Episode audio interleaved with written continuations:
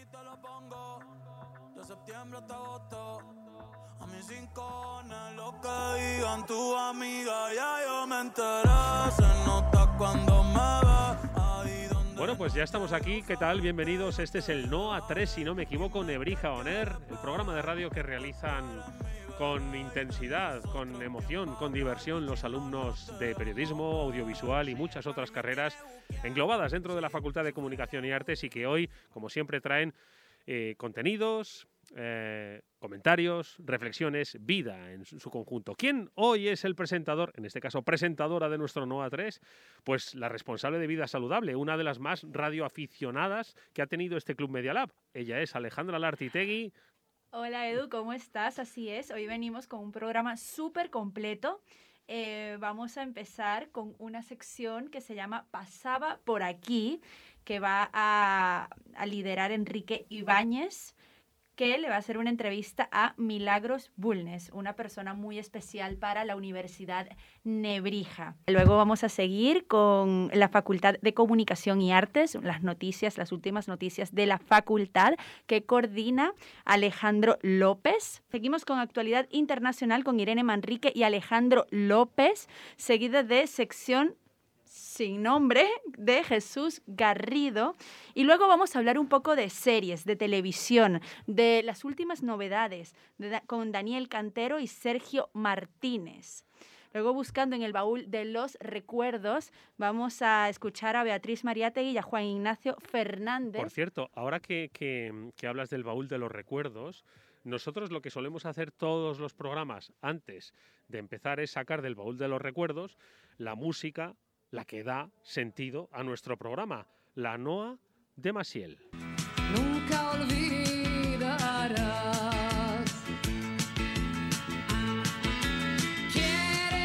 Bueno, ya que estamos aquí con los recuerdos, aparte de esa fantástica sección de Beatriz Mariátegui, Juan Ignacio Fernández eh, Ruzo, ¿qué más vamos a tener, Alejandro? Bueno, vamos a tener las últimas noticias de corazón con Mónica Romero y Teresa Caturla, que es una sección que hemos venido escuchando desde el año pasado y que nos gusta un montón. Y luego, actualidad nacional con Ernesto García y Manuel Calvo para estar al tanto de las noticias a nivel nacional. Eh, luego tenemos deportes con Raúl Ramas, Joaquín Aguilar y Sandra García. Que Sandra además nos va a traer el deporte femenino. ¿vale? El Una deporte sección femenino este y año. eh, muy eh, de tema francés. Sí, sí, dicho. porque Sandra ya nos contará algún día porque ella está tan, tan próxima, tan cercana ¿no? a, a nuestros vecinos y, y hermanos europeos franceses. Ya nos lo contará. Ya pero nos bueno, contarás, es algo que yo también femenino. quiero saber. Sí. Y nos despedimos con Ai- Aitor Merino. Que ojo, Aitor Merino, es que este programa pues eh, no solo tiene a los talentos en periodismo y en radio, sino que tiene a los talentos musicales. Y es que Aitor Merino es otro compañero nuestro de la Nebrija que también nos presenta en este Noa 3, pues su último single. La pasada semana eh, fue mm, nuestra compañera, ah, ay, lo diré, se eh, Alba Sanzo, que me lo están recordando por aquí, es que la memoria a algunos nos falla ya con la edad. Alba Sanzo, el programa de la semana pasada, hoy Aitor Merino, bueno, pues con él cerraremos un, un broche. Alejandra, que eh, hoy conduces tú y que hoy tiene como protagonista a nuestra compañera Mila. Enseguida vamos a mm, eh, conocerla un poco más, vamos a conocer quiénes forman parte de nuestra universidad, porque ha pasado por aquí, pasaba por aquí, por el estudio de Nebrija Oner. ¿Quieres bailar esta noche? Vamos al Noa Noa. Rosa Milagros Belmes Guzmán, natural de Perú, trabajadora incansable y una de las caras más queridas por el personal y alumnos del campus de Princesa. Cada mañana nos regala su sonrisa más amable y su saludo cariñoso. Dice que siente Nebrija como una gran familia y que el fin de su trabajo como personal de limpieza es hacer que los alumnos se sientan cómodos en la que es su casa. Hoy está aquí con nosotros en nuestro Pasaba por aquí con Quique Ibáñez. Pasaba por aquí, pasaba por aquí. Ningún teléfono cerca y no lo pude resistir. Pasaba por aquí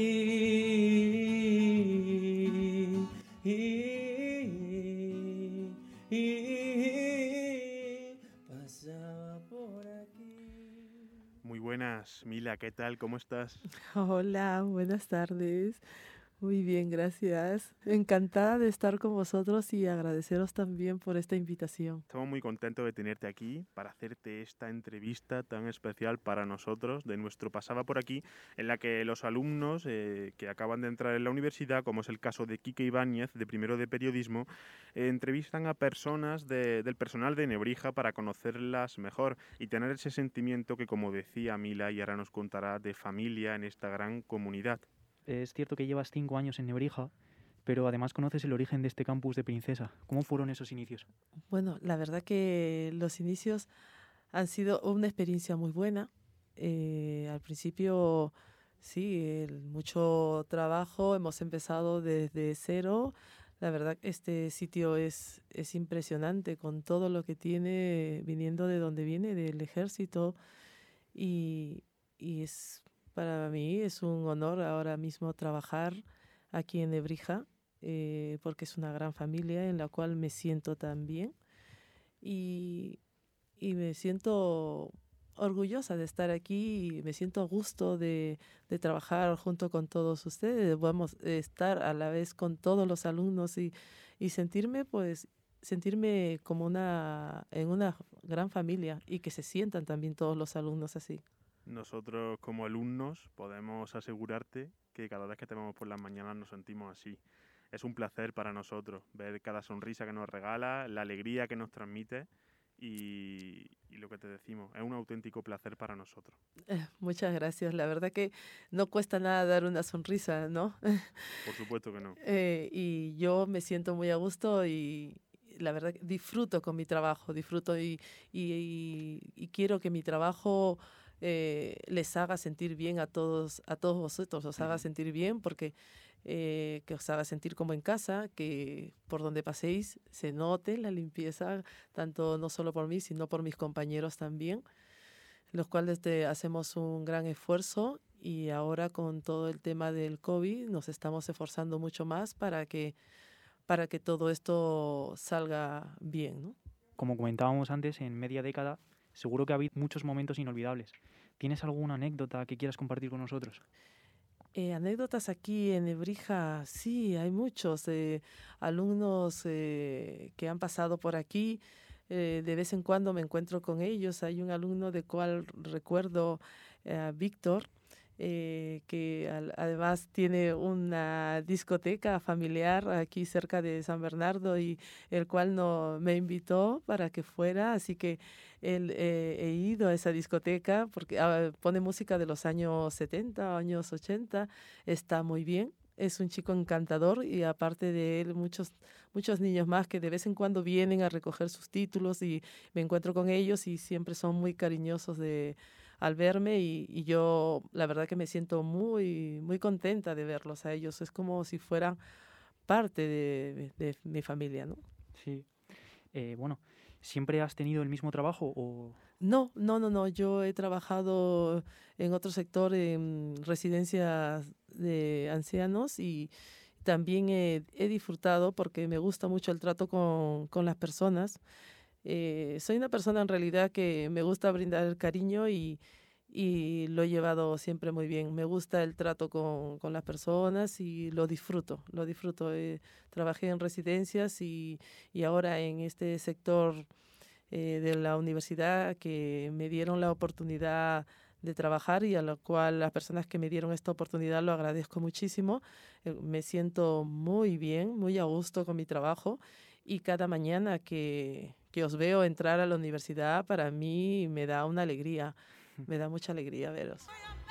Y suena I Will Survive, la que para Mila es su canción preferida, ¿verdad? Me encanta esta canción, me encanta, me encanta. ¿Por qué te gusta tanto, Mila? No sé, me recuerda mucho porque desde, desde mi infancia eh, es una canción que la letra me, me ha gustado, el ritmo. Disfruto mucho bailando, me gusta mucho la música, me gusta la salsa, me gusta el merengue, me gusta la música disco de los 70, de los 80, y esta es una de las canciones que me encanta escucharla. La verdad que me gusta mucho por el ritmo que tiene. Ese es el gusto musical de Mila, pero queremos conocerte más y por eso Quique tiene preparadas, eh, nada, cinco o seis preguntas Sí. para que respondas de la forma más breve posible. Muy bien. ¿Algún tipo de comida favorita? Oh, mi comida favorita. eh, peruana. ¿Serie o película favorita, ya que estamos aquí en Nebrija? Serie. Mm, el príncipe de Bel Air. ¿Y algún género, bueno, género de película? ¿Algún tipo favorito de comedia, de drama? Comedia. Me gusta mucho comedia. Y por último, Mila, eh, como estamos en la, en la Facultad de Comunicación y Artes, ¿tienes algún referente en el mundo de la comunicación? ¿Alguien que te guste? Eh, como da las noticias o, o un presentador de televisión? Presentador de televisión, Matías Prat. ¿Te gusta mucho Matías Prat? Matías Prat. Hombre, y encima de mi tierra, de Córdoba, ojo, Ah, ¿eh? mira. Ojo. Bueno, y Mila es una persona que nos llama a nosotros cariñosamente mis niños. Cada vez que nos ve, la verdad que para nosotros es uno de los saludos eh, más especiales. Pero hoy eh, cumple años el que es su niño de verdad. Bueno, Javito, que te deseo, hijo, que cumplas este día, aunque hoy lo tengo un poco pachucho, pero bueno, que sea especial para él. Está pachucho, ¿qué le pasa? Está un poquito con la tripa y eso. Vaya, pero por Dios. Bueno, pero seguro que se pone muy bien. Seguro. Javito, ¿no? Javier, mira, Javier. ¿ves? O sea, tiene 20 ya tiene 22 años y le llamo Javito. Bueno, pero si- siempre va a seguir siendo Javito. Exacto. Pues desde aquí le enviamos un abrazo muy fuerte a Javito para que se recupere. Muchas felicidades y muchas, muchas gracias de parte de todos los alumnos de la Facultad de Comunicación y Artes a Mila por su sonrisa, por su cariño y por la magnífica entrevista que nos acaba de conceder. Mm, Yo solo quiero agradeceros, chicos, muchísimas gracias por haberme invitado, gracias a vosotros y gracias por esa sonrisa que también me, me entregáis hacia mí, hacia mi persona y, y el cariño que siempre me brindáis. Yo soy feliz de, de, de- de veros siempre. Pues con esa sonrisa y con ese cariño que nos brinda Mila también a nosotros, pasamos a la sección de Facultad, con las noticias más importantes liderada por Alejandro López. Yo no quiero hacer lo correcto. Pa' esa mierda ya no tengo tiempo. No vas a escucharme un lamento. Pa' esa puta mierda ya no tengo tiempo. Antes de morir quiero el cielo. El ciento por ciento. Antes de morir quiero el cielo. El ciento por ciento, por cierto. Antes de que muera yo, follarte hasta borrar el límite entre los dos. Hola, muy buenas tardes. Hoy en Nebrija Oner traemos también noticias sobre la Facultad de Comunicación y Artes. Hoy traeremos las noticias más frescas. Empezamos con Alejandra, que nos trae ni más ni menos que un estreno, ¿no Alejandra? Efectivamente, una de nuestras profesoras de protocolo, María Carmen Portugal, acaba de publicar su sexta obra, un libro de consulta que nos habla del derecho de protocolo que hay detrás de cada bandera que, movida por el viento, pone color a todos los edificios de la Administración. Es una obra fácil de entender, porque no solo nos explica las reglas, sino que además nos muestra esa normativa a través de acuarelas realizadas por la autora, una auténtica guía práctica ilustrada de ordenación de banderas oficiales. Realmente interesante. Me gusta la combinación entre el texto y las ilustraciones. Bueno, y ya que estamos hablando de creaciones, ¿por qué no hablamos también de la última novedad de la facultad? Parece que Noah tiene un hermanito, ¿no? ¿Y qué hermanito? Los alumnos del máster de radio de Onda Cero traen a los rincones de esta universidad más voces y contenido con su programa NEO, Nebrija en la Onda. Ya tenéis disponible el primer programa en el Twitter y en el Instagram de la Facultad de Comunicación y Artes. Espero que les vaya bien a nuestros compañeros del máster. De momento, nosotros seguimos aquí, en NOA, donde María nos hablará también de una visita muy especial, en la que podrían disfrutar los alumnos del segundo de Bellas Artes. En efecto, Alejandro, nuestra profesora de Literatura y Creación, Ana Fernández Balbuena, acompañó a los alumnos a la exposición del videoartista Bill Viola, Espejos de lo Invisible. El acto celebrado en el espacio Fundación Telefónica ha supuesto un descubrimiento para los alumnos. Más de uno ha llegado a asegurar que las imágenes se movían, y en efecto lo hacían a tiempo muy lento, como si de ensueño se tratase. Un descubrimiento que les permitió entender la lentitud como una forma privilegiada de disfrutar del arte. Por último, invitamos a nuestros oyentes y alumnos que asistan al visionado y coloquio de un clásico del cine en el Salón de Actos, justo después de nuestro programa, a las 4 de la tarde. ¿Qué vamos a poder ver en esta segunda ronda de la Cineclub, Alejandra? Pues ni más ni menos que una de las obras maestras del gran Charles Chaplin, una de sus pantomimas de más éxito. ¿Sabéis que se filmó en formato mudo incluso cuando ya existía el cine sonoro? Luces de la ciudad tiene un gran valor histórico porque fue una de las películas que despidieron el cine mudo entre risas y escenas tiernas. Es la historia de un amor nostálgico al que acompaña una banda sonora al más puro estilo clásico. ¿Vosotros sois de cine clásico o soléis ver películas más recientes? Bueno, yo particularmente suelo ver películas más recientes, pero de, vez en cuando me, gu- me gusta escaparme al siglo XX, ya que creo que es importante conocer ciertos clásicos que pueden ayudarnos a entender muchos problemas de entonces, incluso de la actualidad. Además, que creo que hay ciertas películas que uno tiene que ver sí o sí. Totalmente de acuerdo, Alejandro. Para mí el cine clásico es una forma de descubrir cómo se hacía cine antiguamente con la tecnología tan limitada del momento y sacaban adelante películas que a día de hoy siguen siendo referentes tanto para los espectadores como para cineastas actuales. Una fuente de cultura que nos permite conocer sociedades anteriores a la nuestra y que hoy sigue sin quedar atrás, pues bastantes producciones son remakes o adaptaciones de los clásicos más importantes del celuloide. Eso ha sido todo por hoy. Espero que os hayan resultado de interés las noticias de la facultad que os hemos traído. Volvemos la semana que viene con más. Hasta luego.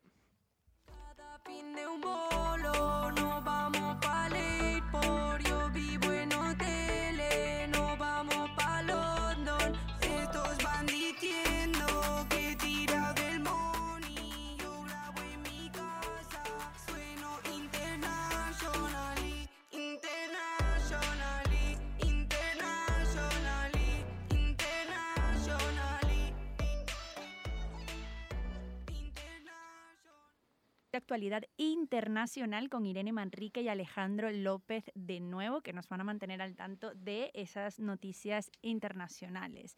Irene, a ver, ¿qué tienes para nosotros? Pues como de costumbre, llevaremos a nuestros oyentes de viaje a través de un panorama internacional que nunca está tranquilo. Empezamos cerca, desde la Unión Europea. Traemos varias noticias, ¿verdad Alejandro? Y que lo digas, hace unas semanas comentábamos en esta sección la creación del mayor pacto comercial del mundo, que supondría un 30% del PIB mundial y estaría liderado principalmente por China. Pues la Unión Europea, aprovechando la llegada de Joe Biden a la Casa Blanca, plantea un acercamiento a los Estados Unidos para ofrecer frente a la gigante China, que se ha visto reforzada tras el acuerdo comercial antes mencionado. Este acercamiento a la potencia norteamericana servirá también para combatir de forma conjunta la pandemia del COVID. Desde el seno de la Unión Europea se espera que esta propuesta sea aceptada por Washington durante la cumbre europea de la próxima semana. Esta alianza transatlántica podría ser un impulso para dos potencias que poco a poco ven cómo van perdiendo su hegemonía. Para conocer la próxima noticia no tenemos que irnos muy lejos. La Unión Europea trae más noticias esta semana. ¿No, Irene? Parece que ya hay fechas para la vacuna contra el coronavirus. La Unión Europea prevé autorizar las vacunas de Pfizer y Moderna el 29 de diciembre y el 12 de enero. El 29 de diciembre sería la fecha límite que se ha propuesto la Agencia Europea del Medicamento para para emitir una opinión al respecto y el 12 de enero es cuando piensa reunirse la Comisión Europea para dar un posible visto bueno. Esto quiere decir que a principios de 2021 ya se podría estar distribuyendo las vacunas en Europa. Tanto Pfizer como Moderna tienen una eficacia del 95% y su gran diferencia es la temperatura de conservación. En el caso de Pfizer, como ya sabíamos, es de 70 grados bajo cero, lo que dificulta el desporte, además de su dis- distribución en los países en desarrollo. En el caso de Moderna, son capaces de mantenerse entre 2 y 8 grados durante 30 días. Desde Hungría piensa suministrar otra vacuna diferente, la, la rusa Sputnik 5. Así lo permitió la Comisión Europea el pasado lunes, aunque han pedido al gobierno de Orbán que mantenga la máxima transparencia en la distribución de esta vacuna para que la Unión Europea pueda ser partícipe de ese proceso de validación. La Sputnik 5 no ha sido autorizada aún por la Agencia Europea del Medicamento porque, entre otras cosas, sus resultados publicados no transmitieron demasiada seguridad en la comunidad científica. Continuamos desde Europa, concretamente desde Francia, país sobre el que Alejandro nos trae más información. Así es. La semana pasada, el gobierno de Macron aprobaba la Ley de Seguridad Global, en la que figuraba el tan polémico artículo 24. 24. En él se preveía la eliminación y la limitación de la difusión de imágenes de agentes de policía. Esta ley no podía llegar en peor momento porque justo unos días después una cámara de seguridad captaba imágenes de tres policías franceses propinando una paliza a un hombre negro en París. La aprobación de la medida, sumada a los vídeos de la paliza, hicieron que cientos de miles de ciudadanos inundasen las calles del país galo.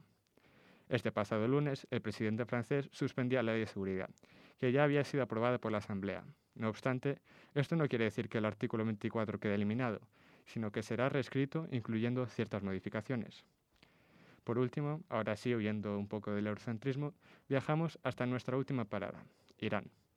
El científico Moseu Farizadeh fue asesinado el 27 de noviembre. Este era conocido por ser el llamado padre del programa nuclear iraní desde las últimas dos décadas. El expresidente Barack Obama había firmado con Irán un acuerdo para evitar que este obtuviera armamento nuclear, pero desde que Donald Trump se salió del mismo en 2018, Irán no ha dejado de aumentar sus capacidades nucleares de nuevo. Por ahora, los funcionarios de la inteligencia iraní han acusado a Mossad, que es la agencia del espionaje de Israel. Además, el propio primer ministro israelí, Benjamin Netanyahu, ya había tachado al científico de enemigo público número uno.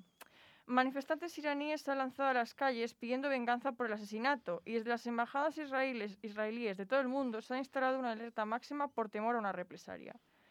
Esto no hace más que aumentar las tensiones en Oriente Medio, que se encuentran a la espera también del rumbo que pueda tomar el nuevo gobierno de Joe Biden en su política exterior. Bueno, esto ha sido hoy, esto ha sido todo por hoy en la sección internacional. Volvemos con más la semana que viene. parque. Dios bendiga al inventor del tobogán. Me he lanzado varias veces esta tarde. He caído en todas ellas fatal.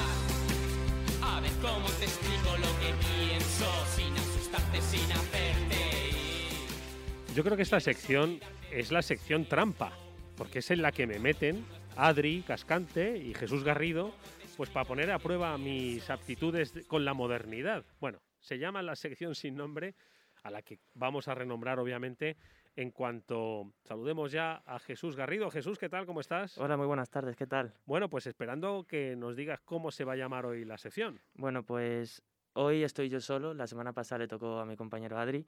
La siguiente y- ya os tenéis que juntar otra vez, ¿eh? Sí, y bueno, me he encargado yo de ponerle, como los episodios de Netflix, le he puesto yo un, un nombre y se llama Un Baby Boomer y un Millennial. Madre mía. Y ahora vas a entender por qué se llama así. Cuéntame.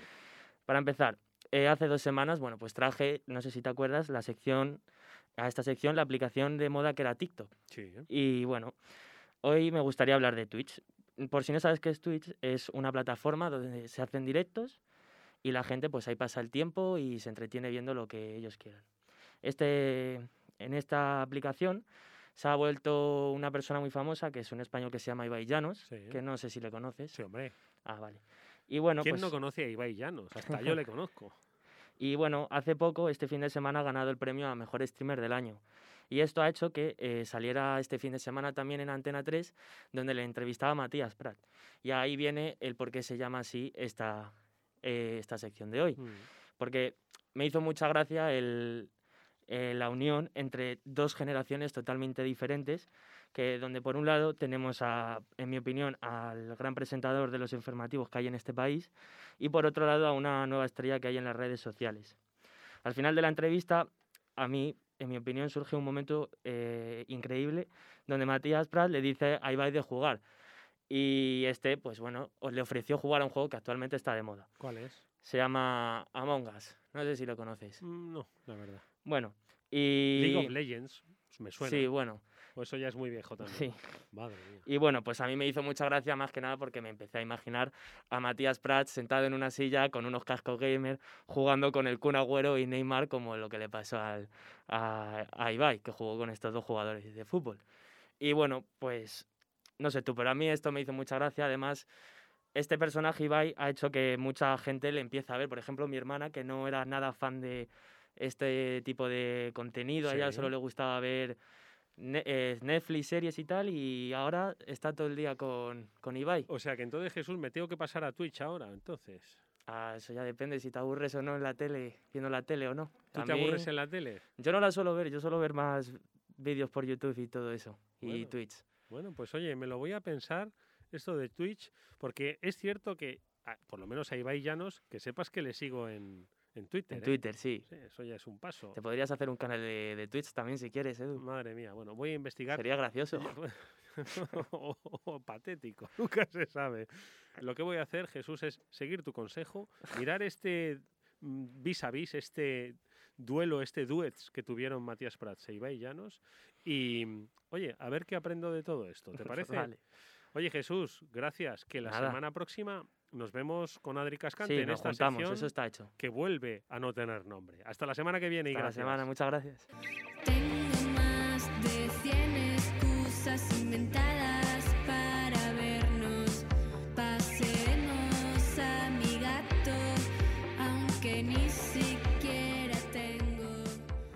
Bueno, la siguiente sección es una que especialmente me gusta porque vamos a hablar de las últimas series o las últimas novedades con respecto a las series de televisión con Daniel Cantero y Sergio Martínez. ¿Qué tal chicos? ¿Cómo estáis hoy? Hoy, hoy no traemos, no os traemos muchas series, hoy traemos unos estrenos, unos, tre- unos estrenos en el cine. Ah, en el cine. Sí. Wow, bueno, pues también sirve porque con... Hay que ir recuperando un poquito, un poquito el movimiento que nos está quitando la pandemia Claro que sí. y, os traemos unos, unos estrenos. Eh, así es. Comenzamos con la que para nosotros es el- la película que es el plato fuerte de esta sesión, que es una película española dirigida por Carlos Sedes, que cuenta la historia de una joven periodista en cuyas prácticas en una revista le asignan la sección de esquelas.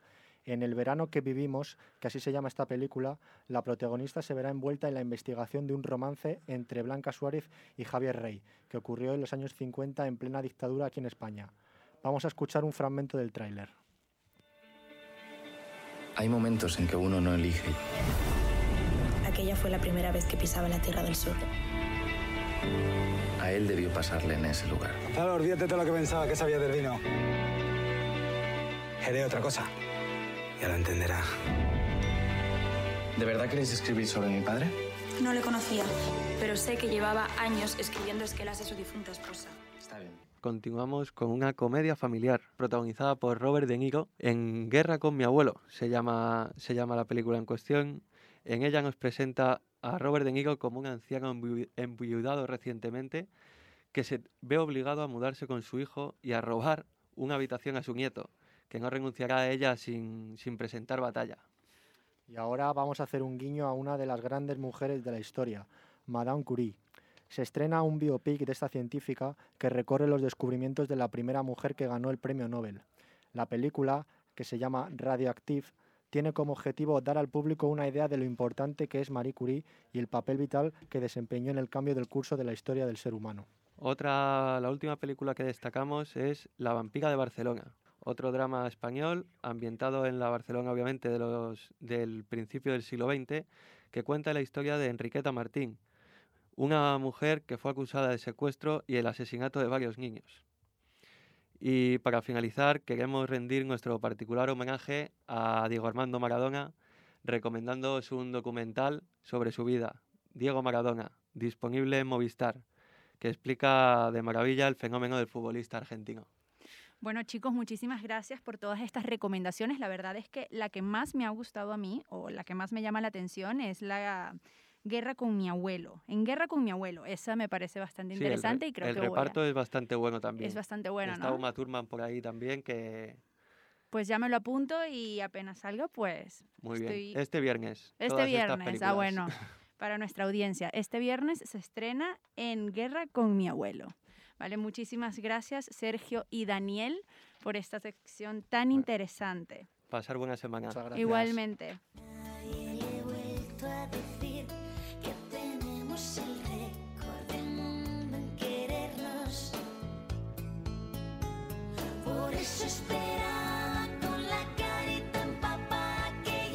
Bueno, en esta sección vamos a buscar en el baúl y venimos con bandas sonoras esta vez. Vamos a hablar, bueno, Beatriz Mariátegui y Juan Ignacio Fernández van a hablar de eh, bandas sonoras. ¿Es así? Así es, Alejandra. La semana pasada pudimos disfrutar de canciones míticas dedicadas a grandes poetas. En esta entrega buscamos en el baúl de los recuerdos para adentrarnos en el mundo del cine, concretamente de sus bandas sonoras y canciones más míticas. Sin duda, un tema interesante. ¿Quién no ha sentido escalofríos escuchando los violines de psicosis? ¿O qué sería de Rocky sin esos acordes que a todos nos resuenan en la cabeza? Y esa banda sonora de La vida es bella con la que es imposible no emocionarse. Yo he de confesar que me he emocionado más de una vez. Veamos si nuestros oyentes también se emocionan. Dentro cabecera. Buscando en el baúl de los recuerdos. uh, Aquí el tiempo pasado nos parece mejor. Volver la vista atrás es bueno. Comenzamos este viaje musical con Max Steiner, considerado por muchos como uno de los padres de la música del cine. Este compositor austríaco se dio a conocer con la película King Kong, considerada como la primera gran banda sonora orquestal en la historia del cine. Así es, hasta entonces la música en el cine no tenía protagonismo. Servía como música de fondo sin complicidad con la historia, el guion o los personajes. Imposible imaginar algo así hoy en día, y más cuando Max Steiner creó una de las bandas sonoras que se han convertido en la sintonía del cine. ¿Quién nos recuerda la secuencia de Scarlett O'Hara en Lo que el viento se llevó con música de fondo? Una partitura grandiosa, armónica, llena de sensibilidad. Vamos a escucharla.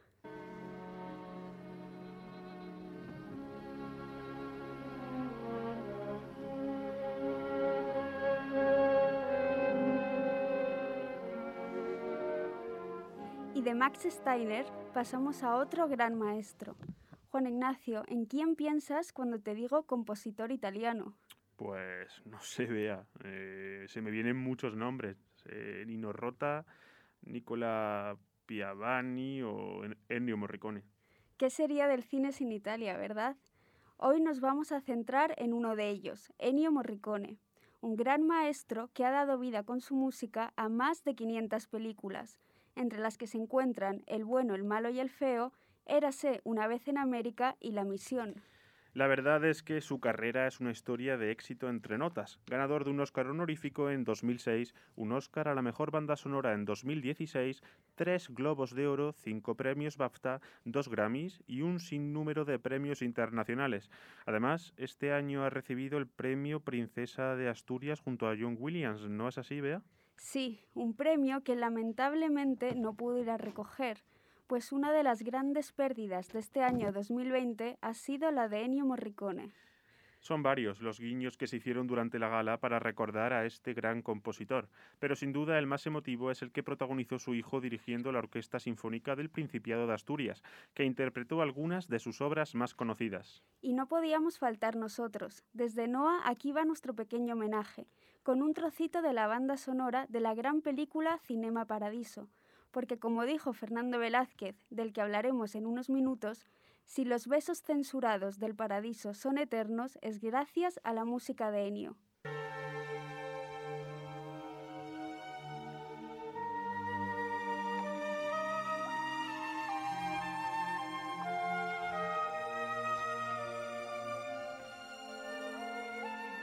Y desde 1988 avanzamos una década. En 1998, Fernando Trueba estrena La Niña de tus Ojos, un largometraje que cosecharía grandes éxitos. Entre otros galardones, la cinta ganó siete premios Goya. Sí, y es que quién no recuerda la gran actuación de Penélope Cruz en La piel de Macarena Granada. Una de las escenas más conocidas de La Niña de tus Ojos es en un plató que simula un tablao andaluz, mientras suena la canción de Los Piconeros. Se trata de una de las coplas más conocidas de Imperio Argentina, popularizada en la película Morena Clara de 1936. Penélope la hizo a su manera, con todo su arte, pero ¿habéis oído la versión en alemán que aparece en la película? Es digna de ser escuchada.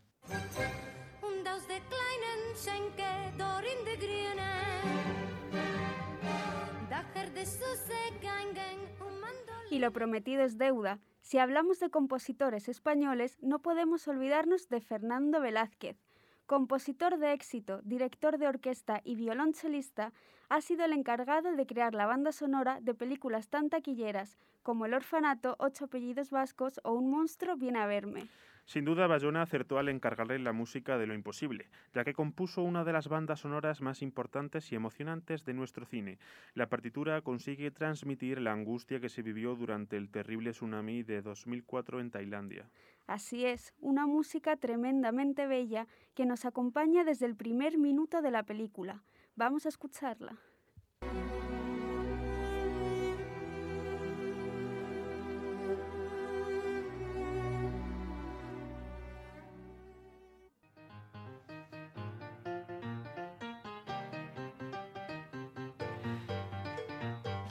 Hasta aquí nuestra sección. Cerramos el baúl hasta la semana que viene. Hasta entonces, escuchen música y disfruten de ella, porque como dijo el empresario estadounidense Dick Clark, la música es la banda sonora de la vida.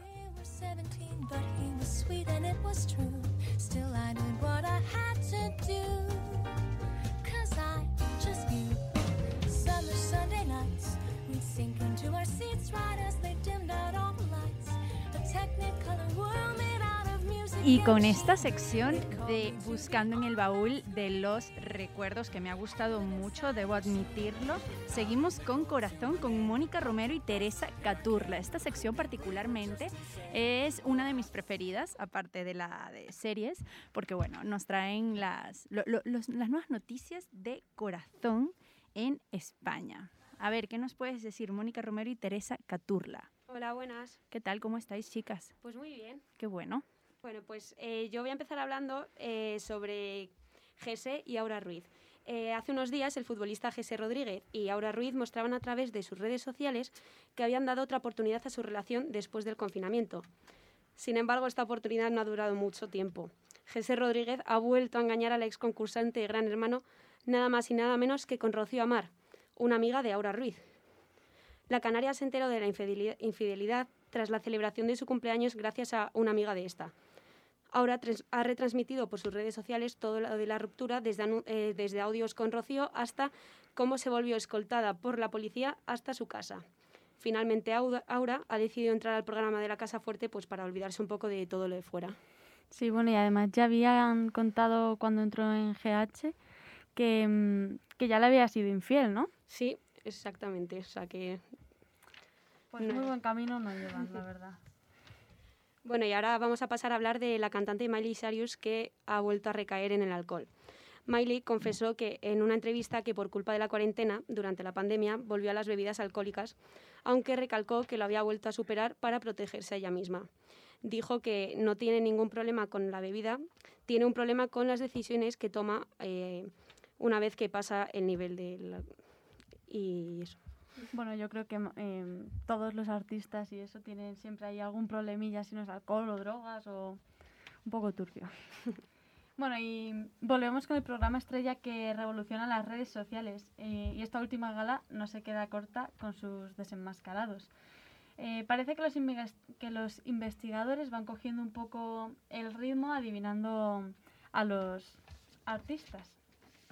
Eh, Ambrosi logró adivinar quién se encontraba debajo de la máscara del personaje de Gamba y estaba tan seguro de que era el periodista y escritor Maxim Huertas que antes de descubrirse ha puesto que si fallaba se raparía el pelo. Y esto fue bueno, un alivio para su pareja e investigador Javi Calvo, que se quedó tranquilo al descubrir que efectivamente era Maxim Huertas quien estaba bajo el disfraz de Gamba.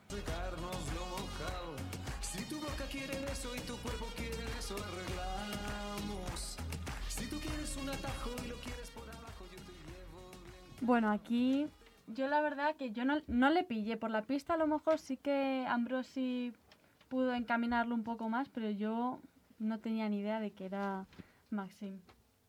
Y también dieron en el clavo Malú y otra vez Javier Ambrosi, que descubrieron que, Cristina Pedroche era quien estaba detrás del robot, la segunda máscara invitada en Mask Singer.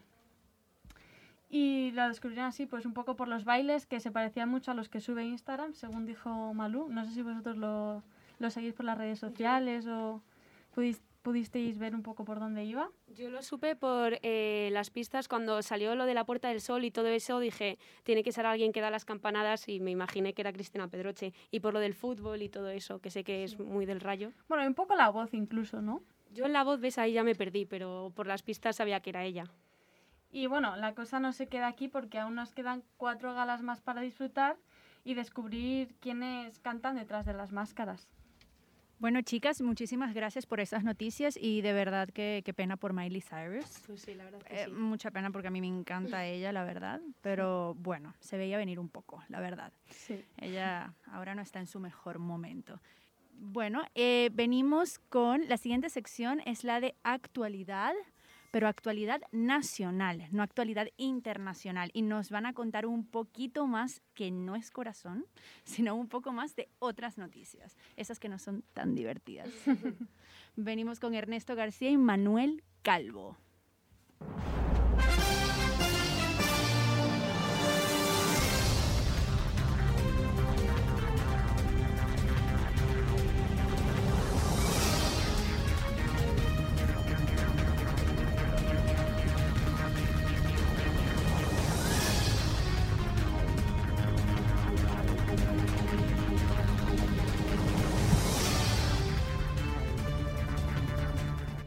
Empieza diciembre, es 2 de diciembre, un mes en el que las navidades pues se acercan y todavía no está muy claro qué va a pasar, si va a haber un plan de navidades o no. Precisamente se acercan estas fechas y el Ministerio de Sanidad pues va a emitir una serie de recomendaciones de cara a la celebración de estas navidades y va a dejar que las comunidades autónomas sean las que decidan qué medidas aplicar.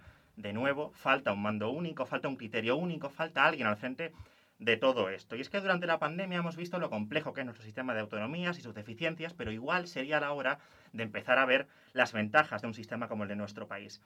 Pero parece que por desgracia no aprendemos, solo esperemos que en enero no haya que lamentarse de las malas decisiones de nuestros gobernantes, que parece que tienen prisa y hacen las cosas mal y corriendo, como la desescalada que vivimos, por ejemplo. Pero eso ya será un problema de nuestros gobernantes de enero, porque ahora están empeñados en intentar vivir unas navidades con cierta normalidad, por mucho que aunque no nos guste, sea imposible. Pero hay más noticias, Manuel. Acaba una semana en la que los datos dan cierta tregua. En los últimos siete días han fallecido 1.067 personas. En total, desde que comenzara la pandemia, ya son más de 1.600.000 personas positivas en coronavirus y 45.511 muertos. Así es, Manuel, aunque los datos sigan preocupando, lo cierto es que dibujan una imagen ligeramente mejor que la de la semana pasada. La famosa curva de contagios baja o se estabiliza ya en todas las provincias. En el último mes, las cifras diarias han pasado de registrar picos de 20.000 contagiados a 10.000. Aún así, como decimos, los datos aún preocupan. Solo siete provincias están por debajo de los 250 casos por cada 100.000 habitantes. Unos datos que bajarán cuando llegue la vacuna, o esa es la esperanza que tiene la sociedad. Y precisamente vamos conociendo más datos sobre el plan de vacunación de España. La semana pasada contábamos que su distribución se haría gracias a los centros de atención primaria y que sería voluntaria y gratuita. Ahora sabemos además que se dividirá el- a la población en 15 grupos y que los primeros en vacunarse serán las personas que vivan en residencias de ancianos, el personal de estas residencias y el personal sanitario.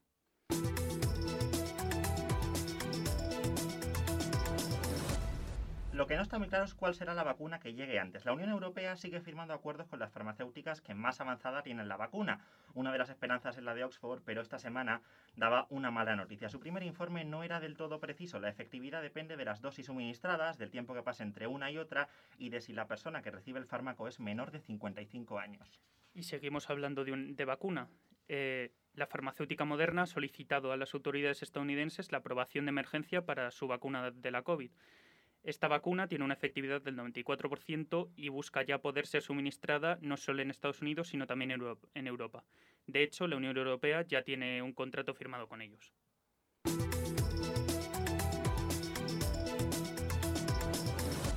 Esta semana conocíamos ya la decisión de Ciudadanos sobre los presupuestos generales del Estado. Votarán que no a las cuentas del Ejecutivo de coalición. Así justificaba Inés Arrimadas la decisión. Votaremos que no a los presupuestos generales del Estado porque no cumplen con los requisitos necesarios para que un partido de centro, moderado y liberal como Ciudadanos los pueda apoyar. Pese al no de arrimadas, las cuentas saldrán adelante. Los nuevos presupuestos generales del Estado, que pondrán fin a los de Cristóbal Montoro prorrogados desde 2018, cuentan con el apoyo del PSOE, Unidas Podemos, Más País, Esquerra, Bildu, Compromís, PNV y PDeCAT. Son 22 votos más que los que tuvo Sánchez para la investidura. Eso sí, no será gratis. Ha habido acuerdos polémicos, entre ellos el de seguir acercando pesos etarras para conseguir el sí de Bildu y también el de armonizar los impuestos autonómicos para que Esquerra votara a favor. Esto en realidad lo hacen para evitar el llamado dumping fiscal de la Comunidad de Madrid.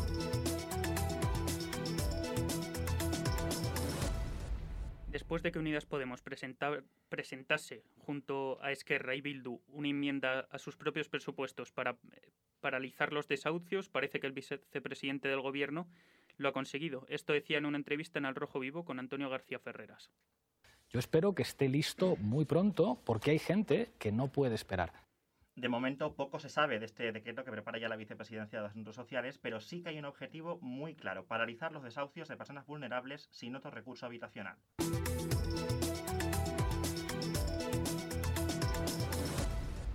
El Ministerio de Universidades ha puesto a las universidades privadas en el punto de mira. Planea endurecer los requisitos para que puedan ejercer y evitar así la creación de más centros. Además, las universidades que ya están en funcionamiento tendrán un plazo de cinco años para adaptarse a las nuevas exigencias del Ministerio. El decreto aún se está preparando, pero la idea es que los centros universitarios privados acrediten que van a investigar y transferir conocimiento. Además, tendrán que ofrecer al menos 10 carreras de tres de los cinco áreas de conocimiento, a excepción de las politécnicas.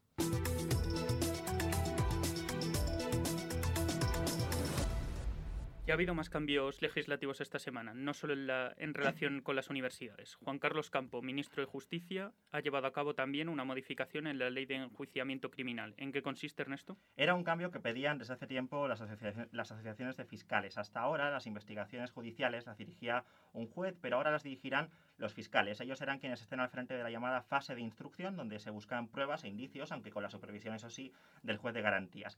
Así lo explicaba el ministro de Justicia. Admítame el símil con un escudo y una espada, estaríamos hablando del fiscal la espada y el juez el escudo. Además, los partidos políticos y sindicatos ya no podrán presentarse como acusación popular para evitar que se instrumentalice la justicia.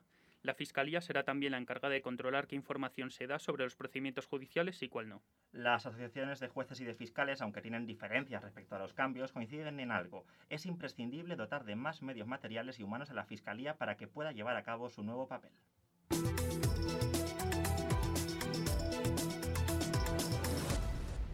Condenados 19 de los 23 acusados por el desvío de la trama Gürtel de fondos públicos en la visita del Papa a Valencia en el año 2006. La visita de Benedicto XVI permitió a la trama liderada por, Francisco Correa embolsarse más de 3 millones de euros. Ahora la Audiencia Nacional ha condenado a sus dirigentes por buscar enriquecerse ilícitamente de forma sistemática.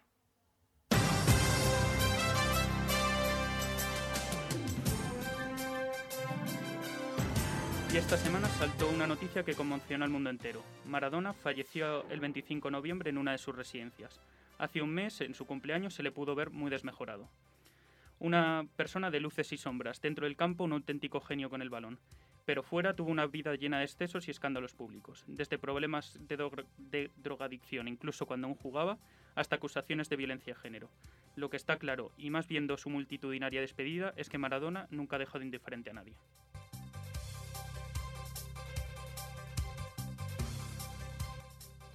Yo puedo ofrecerte una vida muy interesante. Pero depende para ti que es interesante. Bueno, y esta sección de deporte eh, viene liderada por Raúl Ramos y Joaquín Aguilar. Buenas tardes, chicos. ¿Qué nos traéis el día de hoy? Muy buenas tardes. Buenas tardes, pues comenzamos la actualidad deportiva en una semana con bastantes altibajos. Eh, el pasado martes 25 de noviembre se dio a conocer la muerte de Diego Armando Maradona. Este hecho ha conmovido a toda la gente, eh, no solo a nivel futbolístico, sino también a todo el mundo del deporte, desde mensajes de apoyo de personas como Rafa Nadal hasta homenajes de los All Blacks en el mundo del rugby. Eh, en cuanto al fútbol nacional, destacamos el pinchazo 1-2 del Real Madrid contra un Alavés, que supo jugar muy bien sus cartas. Eh, el Barcelona, en cambio, se impuso 4-0 ante un Osasuna muy flojo, con gol y homenaje de Messi a Maradona, que revolucionó las redes.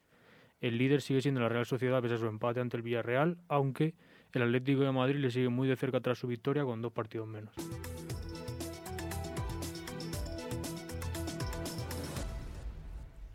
En relación al fútbol internacional, resaltamos la lucha por el liderato en la Premier League entre el Tottenham y el Liverpool tras el pinchazo del Leicester.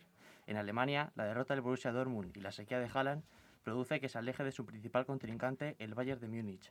En Italia, el Milan sigue con su racha de victorias, aun con la ausencia de Ibrahimovic, y la goleada del Napoli con dedicación a Maradona. Finalmente, en Francia, el Paris Saint-Germain continúa con el liderato, aun habiendo empatado ante el Girtis de Burdeos.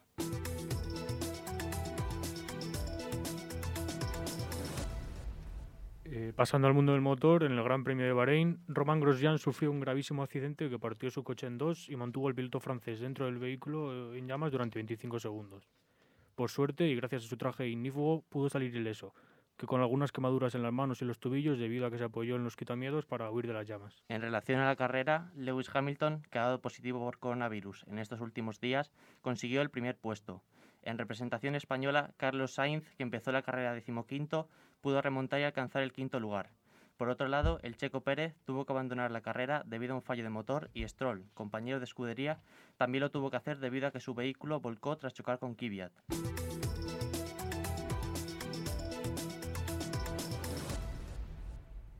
La noticia de este fin de semana en el mundo del boxeo ha sido el combate de exhibición entre las leyendas Mike Tyson y Roy Jones Jr. La batalla dejó algunos detalles de lo que fueron ambos e incluso no descartan volver a repetir más adelante la velada. Por otra parte, en la entrevista posterior al combate, Tyson declaró haber consumido marihuana antes de subir al ring.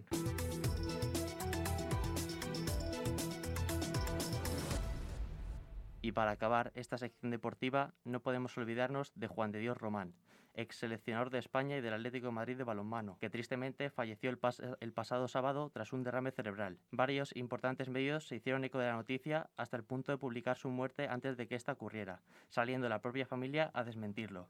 Desde aquí les damos nuestro sincero pésame. Muchísimas gracias chicos y para complementar esta sección de deporte viene Sandra García con deporte femenino.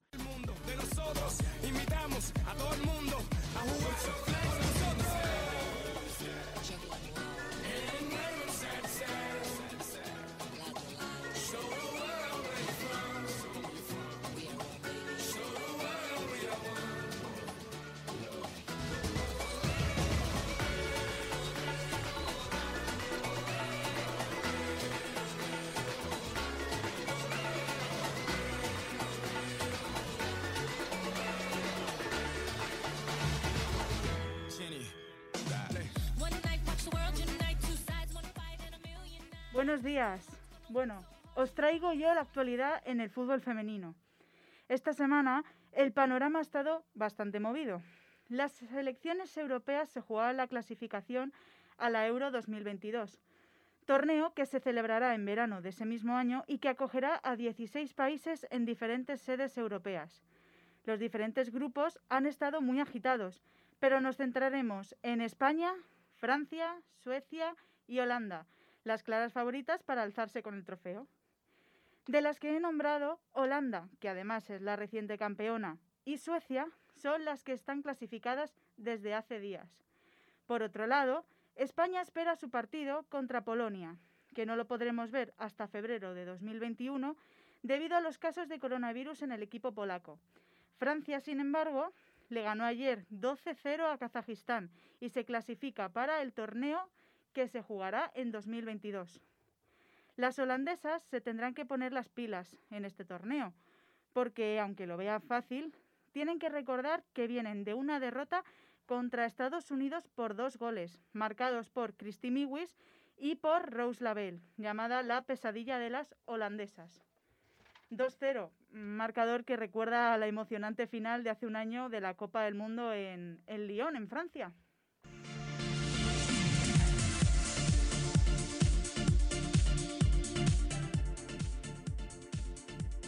También añadir que la semana que viene empieza la Women's Champions League, en la que es favorito el Olympique Lyonnais, que se medirá a la Juventus de Turín y este último equipo es una de las primeras veces que se mide al Olympique Lyonnais, que es el reciente campeón. El Barça jugará contra el PSV Eindhoven, el equipo holandés, y el Atlético de Madrid se, eh, se medirá en duelo contra el Servet Fútbol Chenois Feminin de Suiza. Pues muchísimas gracias, Sandra. Nos vemos la semana que viene con más deporte, ¿no? Sí, Pues nada, muchísimas gracias. Nos muchas vemos. gracias. Invitamos a todo el mundo a.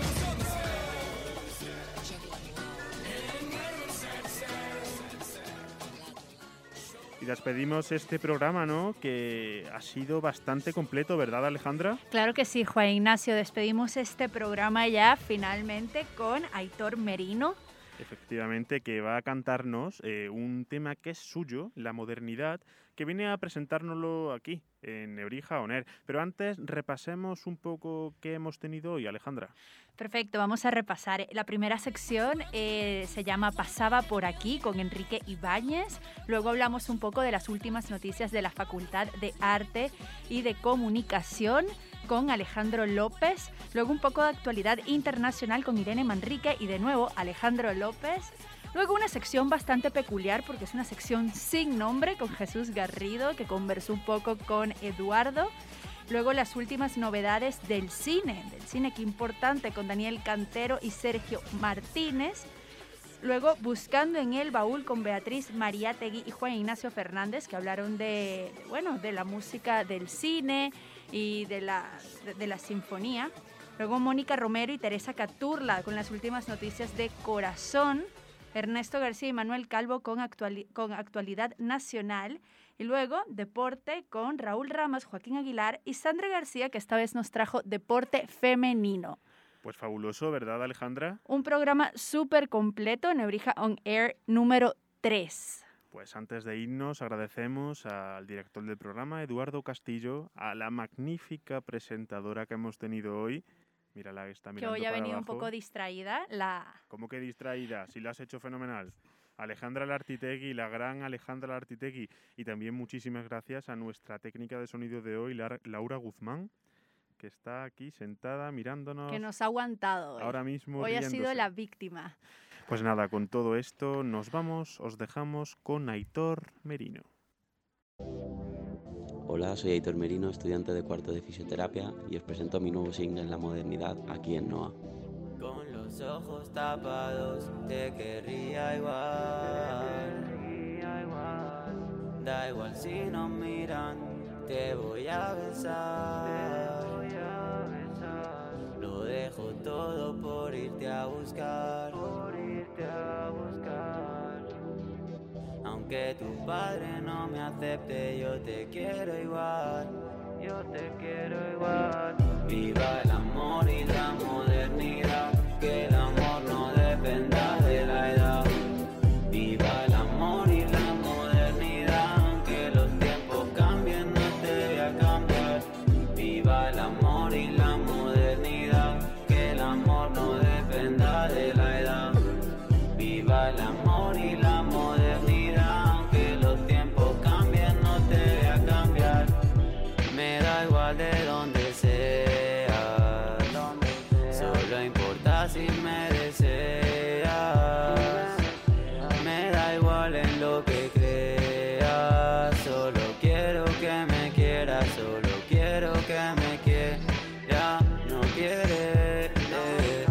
Quien voté.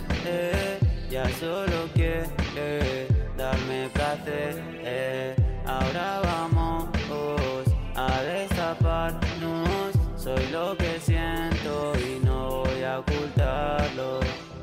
Vamos a ver lo que pasa si me voy a tu casa. Vamos a decirle al miedo que no contesto al WhatsApp. Que la gente que nos mire sepa bien lo que pasa. Que aunque no tengamos ropa, llevemos nuestra marca. Yeah. Viva el amor y la modernidad.